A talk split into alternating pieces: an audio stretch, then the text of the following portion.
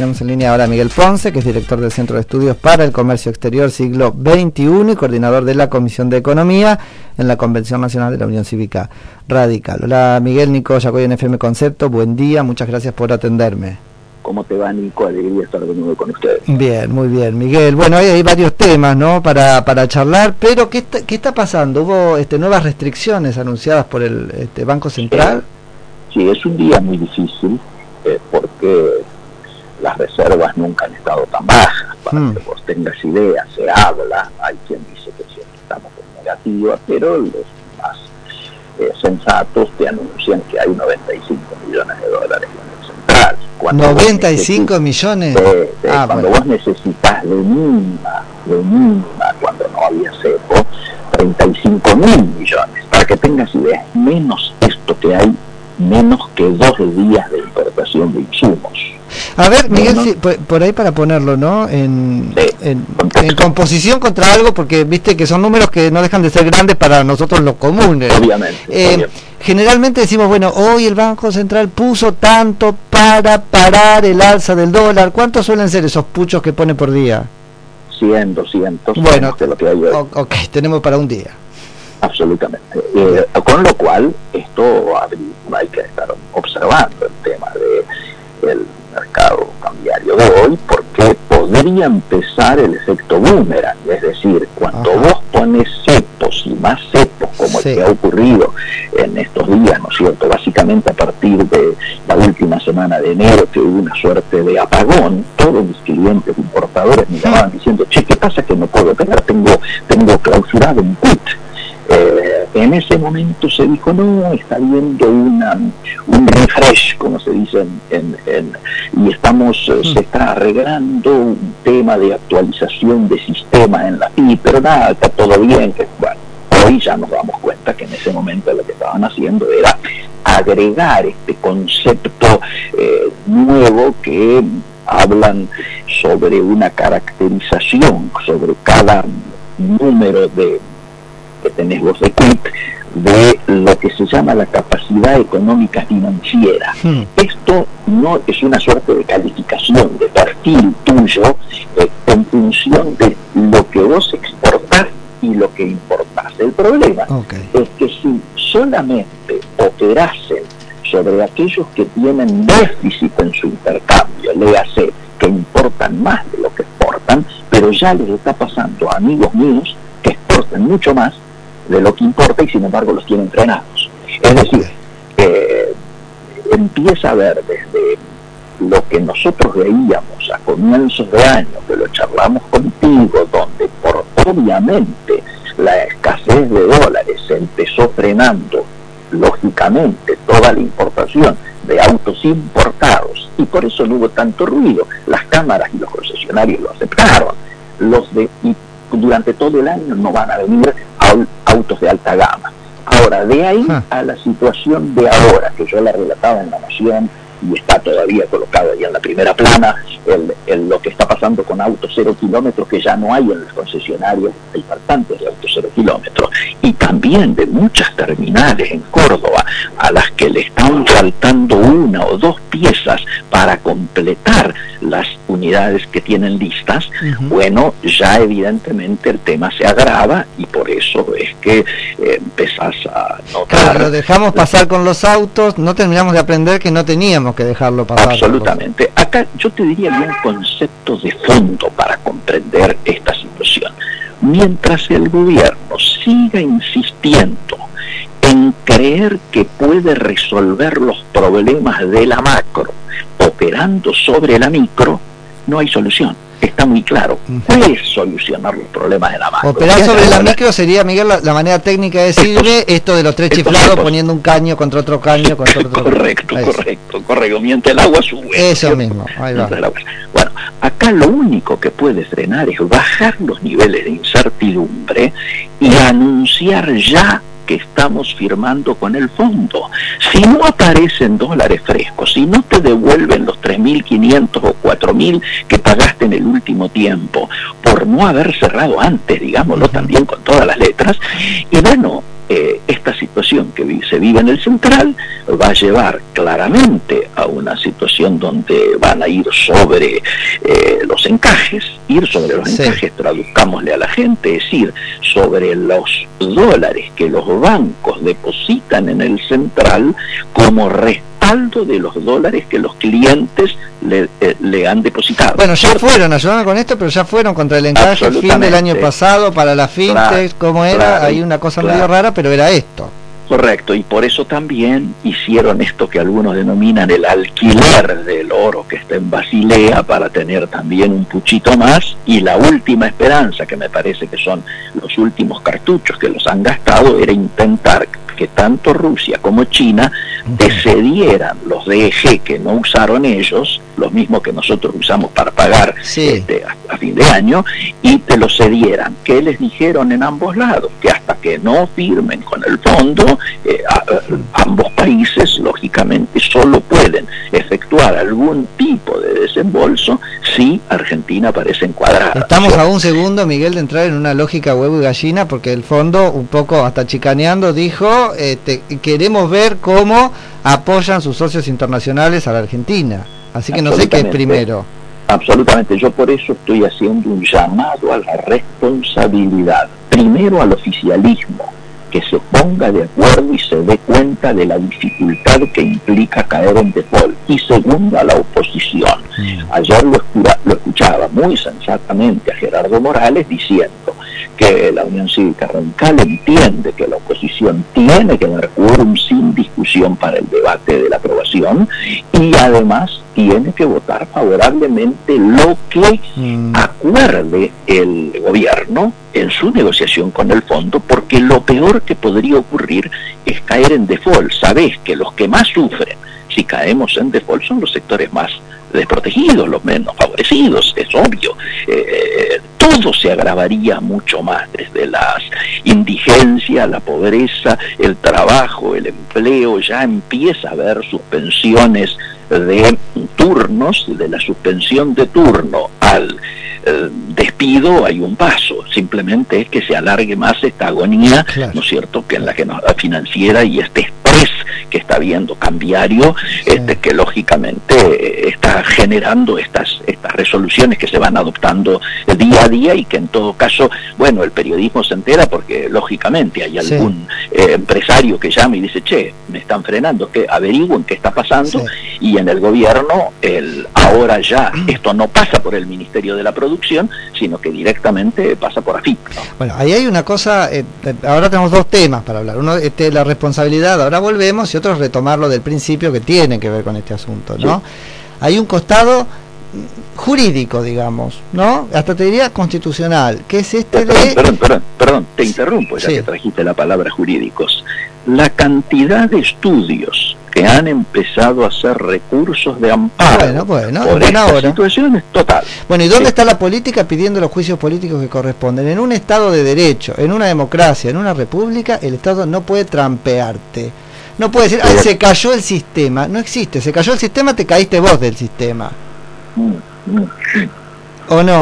no existe, se cayó el sistema. No existe, tengo una fórmula secreta que no sé en qué consiste, pero no te da para comprar dólares, no te da para exportar. No existe. Nico, yo te diría, en estos momentos, con la gravedad de la situación, con el hecho de que se supone estarías a horas de acordar con el fondo para no caer en default, donde existe el peligro de una corrida cambiaria que pueda transformarse en corrida bancaria. Estamos en febrero recién. Mi preocupación es que no agregar más nafta en el fuego que se está viviendo. Es decir, no hacer, este, no agravar los incendios que hoy, físicamente están ocurriendo en Corrientes, pero digo, en términos económicos están pasando no solo en la City, sino ya en la economía real.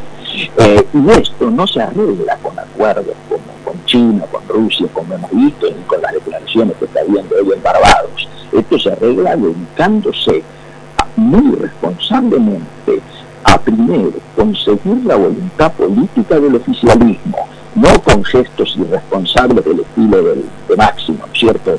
Con renuncias. Acá necesitamos que se pongan a laburar, que, continúen profundizando el laburo que ya tienen avanzado, que haya responsabilidad, que se hagan cargo de esta situación y que la oposición acompañe responsablemente para no empujar hacia un abismo que por supuesto es perjudicial para todos. ¿Qué le pasa al radicalismo con eso, Miguel? Honestamente te, lo pregunto. Es un poco, sigue purgando culpas, 2001, este, no, no, ¿cuál es, porque no puedo entender este concepto que vos traes de responsabilidad, a mí me parece este, casi una irresponsabilidad.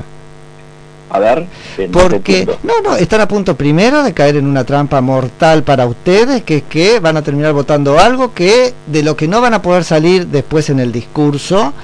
Eh, y de lo cual el propio este peronismo sí va a poder salir. Y segundo se están autoplantando una bomba para un eventual gobierno suyo y ustedes se creen que este oficialismo en la oposición va a ser como son ustedes. A mí me parece que lo responsable es que quede expuesto cómo es quién es yo, yo eh, visualizo que una situación inédita como la que vivimos solo puede ser resuelta con soluciones inéditas. Quiero decir. Pero esto no es inédito, es lo de siempre. Tiran la pelota afuera y se las tira a ustedes para después no dejarse la patear. Pero, pero esto, esto es inédito en varios aspectos. Primero, el tema de la pandemia alteró una situación mundial tan importante que en estos momentos se está viendo un alerta energético porque nunca en 75 años se descubrió menos petróleo que el de ahora, quiere decir que las empresas no están invirtiendo en, investigación, no están invirtiendo en exploración, no están mucho menos en explotación. Segundo, el barril de petróleo está por superar los 100 dólares, hecho también inédito, por eso hay una subida de todas las commodities, algunas de las cuales nos benefician, pero otras no. Y tercero, la, la desorientación que ha generado la transición energética en la que nos encontramos en estos momentos, donde nadie tiene en claro eh, cómo son las metas, etcétera y demás, hace de que sumado a la incertidumbre de si estamos ya viviendo la pospandemia o no, los niveles de actividad a nivel mundial sean los que hoy están siendo, donde podrían darse situaciones de mayor recuperación o de una recuperación más rápida, pero como algunas cosas, como la crisis de los chips a nivel mundial están frenando muchísimas de las cadenas más importantes de valor, ¿no es cierto?, por donde pasa, donde se transa arriba del 75, entre el 75 y el 80% de todo lo que se transa a nivel mundial. Nosotros ahí somos una aguja en un pajar, digamos.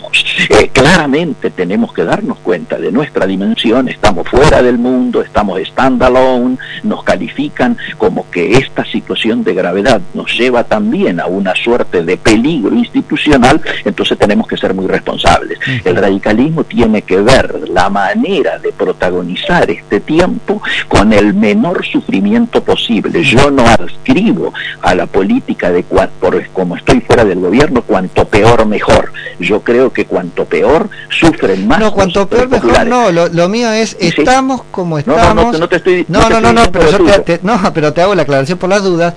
yo creo que hay una necesidad imperiosa por fin de abandonar los relatos y las mentiras y los como si. Si lo que tenemos en el gobierno es un grupo suicida, que lo que está haciendo es estrellar el país, pues que estrelle el país y después vemos qué hacemos. Porque lo otro es... Yo no suscribo... No, pero lo, que pasa es que cuando te toque manejar el avión a vos, ellos van a entrar igual a la cabina, te van a poner el, fusil en el en la 100 y te van a hacer estrellar igual. Nico, por eso estoy hablando de encontrar soluciones inéditas. Para mí hay una única solución, que es darse cuenta de que es imprescindible apelar a la unidad de los sectores mayoritarios, más representativos, los que ha votado la gente. Tenemos que sentarnos y darnos cuenta de que este no es un problema del peronismo, del radicalismo o de Mongo Aurelio. Este es un problema del conjunto de la sociedad que está al borde de un precipicio. Nosotros no podemos ayudar a que se siga avanzando a ese precipicio y se dé un paso adelante para caer. Nosotros tenemos que pensar en un acuerdo político, económico y social, no este acuerdo económico y social que no ha funcionado, un acuerdo político, económico y social donde pensemos 5, 10, 15 políticas de Estado a largo plazo, vayamos para adelante, tenemos una oportunidad en el próximo gobierno de firmar un acuerdo de facilidades extendidas por 10 años, es decir, por los dos años que le quedan a Alberto Fernández, más dos periodos de gobierno más, por lo tanto hay que ponerse de acuerdo sí o sí en políticas a largo plazo. Es imprescindible esto, si no, claramente es elegir un camino de derrota. Yo como ciudadano lo que veo es que ahí está la política, este, viendo cómo sigue tirando la pelota. Yo quiero que la política agarre la pelota de una vez y se haga cargo. Estoy, coincido con vos. Coincido con y esto lo que es, es dos mandatos para atrás, tres mandatos para adelante, siempre es otro, otro, otro. No, no, no, que, no, no, quiero verlos, quiero verlos jugar con la pelota caliente. Estoy de acuerdo y además los acuerdos debieran ser ahora, en una situación de emergencia como las que estaban, no hay espacio para que la gente esté pensando quién es el mejor candidato en el 2023 o, viendo cómo se fracasa este, en, una situación en la cual los que están terminando pagando todo esto son, como siempre, los sectores más desposeídos. Miguel, eh, hubo una reunión de radicalismo, ¿no es cierto?, en estos días, este, poco fijado oposición y viene por este lado, estuviste, esta es la posición.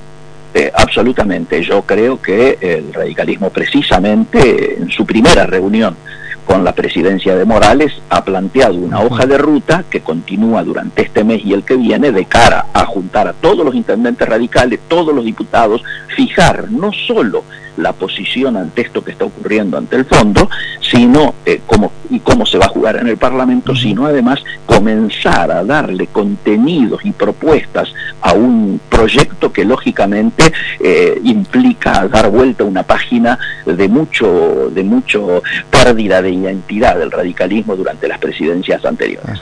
Las presidencias del radicalismo. Y por último, porque es algo que, está también quemando en la, en la coyuntura, empiezan a, este, activarse algunos planes del gobierno respecto de quita de subsidios. ¿Qué posición tienen sobre el punto?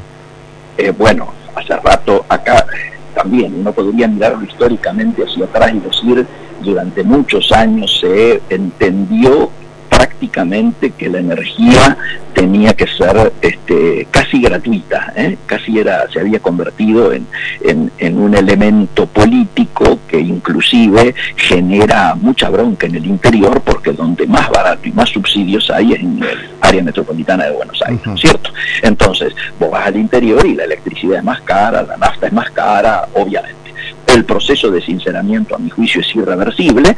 Hay un tironeo en relación a lo que se acuerde con el fondo y el fondo este está planteando el ir achicamiento de los subsidios. Obviamente no se puede hacer de un día para el otro. Tiene que haber una hoja de ruta de gradualismo por el cual vayas planteando que los costos eh, aparezcan reflejados en la tarifa y que se vaya achicando el monto de esos subsidios que han generado una pelota de endeudamiento donde hoy la gente paga en, en el área metropolitana de Buenos Aires la cuarta parte de lo que sería la tarifa real. Entonces apoyarían una cosa como esta de que ciertos barrios paguen este, más. Yo, yo preferiría, yo preferiría un tema más general, porque si no vas a tener situaciones tan injustas como que de un lado de una calle un tipo con una vivienda similar a la tuya va a pagar 20 o 30 o 40% más que vos. Y al revés, vas a estar en una situación tan injusta donde una... o sea que esa distinción sí está la oposición en capacidad de hacerla. No nos van a mandar al muere con un prejuicio ideológico como el que está jugando este